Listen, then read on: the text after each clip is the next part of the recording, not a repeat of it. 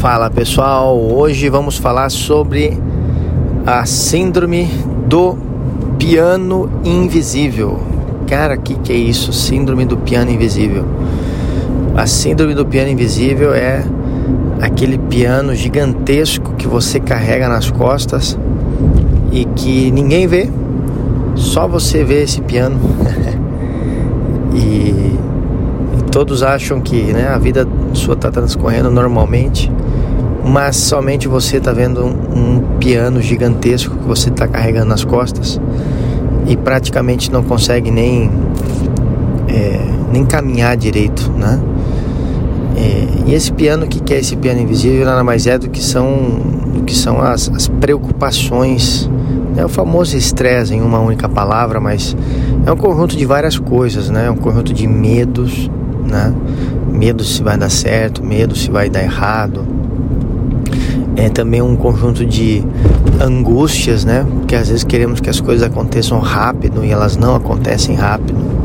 As coisas levam tempo até acontecer e isso eu me refiro tanto a coisas do trabalho, coisas em casa, no mundo dos relacionamentos em geral, né? Com esposa, filhos e tal. Então, é, essa angústia de querer as coisas para ontem, né? Isso a a geração do controle remoto veio criando isso e se isso se somou, né, com a geração dos smartphones, da internet, do 5G, da instantaneidade, né, onde tudo é rápido, tudo é instantâneo. E aí queremos que as coisas sejam instantâneas, as coisas sejam imediatas, sejam rápidas.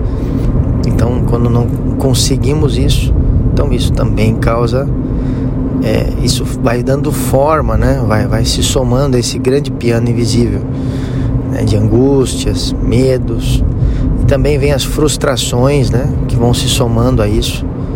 É uma coisa não sai que nem a pessoa queria, ela já conceitua que deu errado. Veja só, a pessoa algo não sai como ela quer e ela conceitua deu errado, né? sendo que deu certo ou deu errado são conceitos que alguma pessoa no mundo criou, não sabemos quem. E isso com certeza é, prejudica demais as pessoas, né?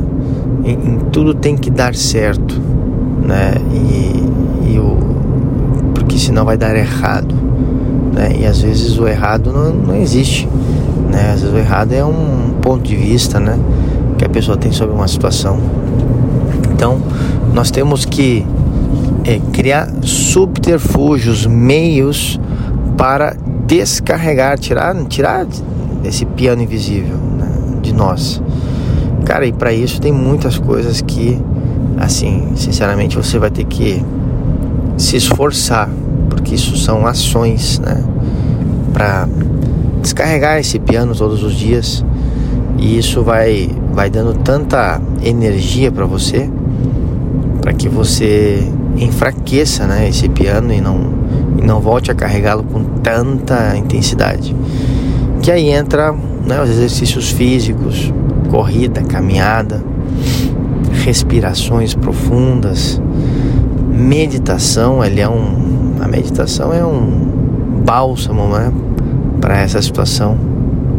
Considero a, o melhor de todos os remédios para essa situação, essa palavrinha misteriosa e ao mesmo tempo simples, né, chamada meditação. Mas também tem outras coisas, né, caminhar em meio à natureza, nadar, praticar algum esporte, sair para conversar com os amigos, com a esposa, com a namorada, né, ter momentos de desconexão total, né, com o seu trabalho, com a sua rotina. Então tudo isso vai ajudando a, a destruir, digamos assim, né, isso que eu chamo de piano invisível, né? Só você carrega e ninguém mais vê você carregando, ninguém mais vê isso, né? Só você. Então, isso é importante porque o nosso sistema nervoso, né, pressionado por, por esse piano invisível, isso é péssimo, né, para nossa saúde, para nosso ânimo, porque isso é uma coisa importante, sabe? Nós temos que estar com um estado de ânimo sempre alto, porque a vida ela é, é a vida, né? É uma escola que ela traz muitas situações né, de todos os tipos, independente do seu nível, formato, estilo de vida, né? Mas a grande realidade é que, que a vida ela é muito exigente e, e temos que estar leves e alegres, né? Para enfrentar todas as situações com força, com dinamismo, com inteligência. Então por isso que cuide de você, cuide do seu corpo, cuide da sua mente, cuide, cuide de sua saúde, faça exercícios, corra, caminhe, medite, aprenda a meditar, dá um Google aí, deve ter um zilhão de cursos ensinando a meditar, apesar de que é uma coisa super simples.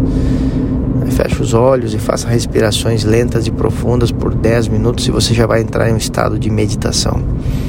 Ou vai começar a entrar nesse estado. Tá bom, galera? Então, fica aí o nosso podcast. grande abraço, até mais.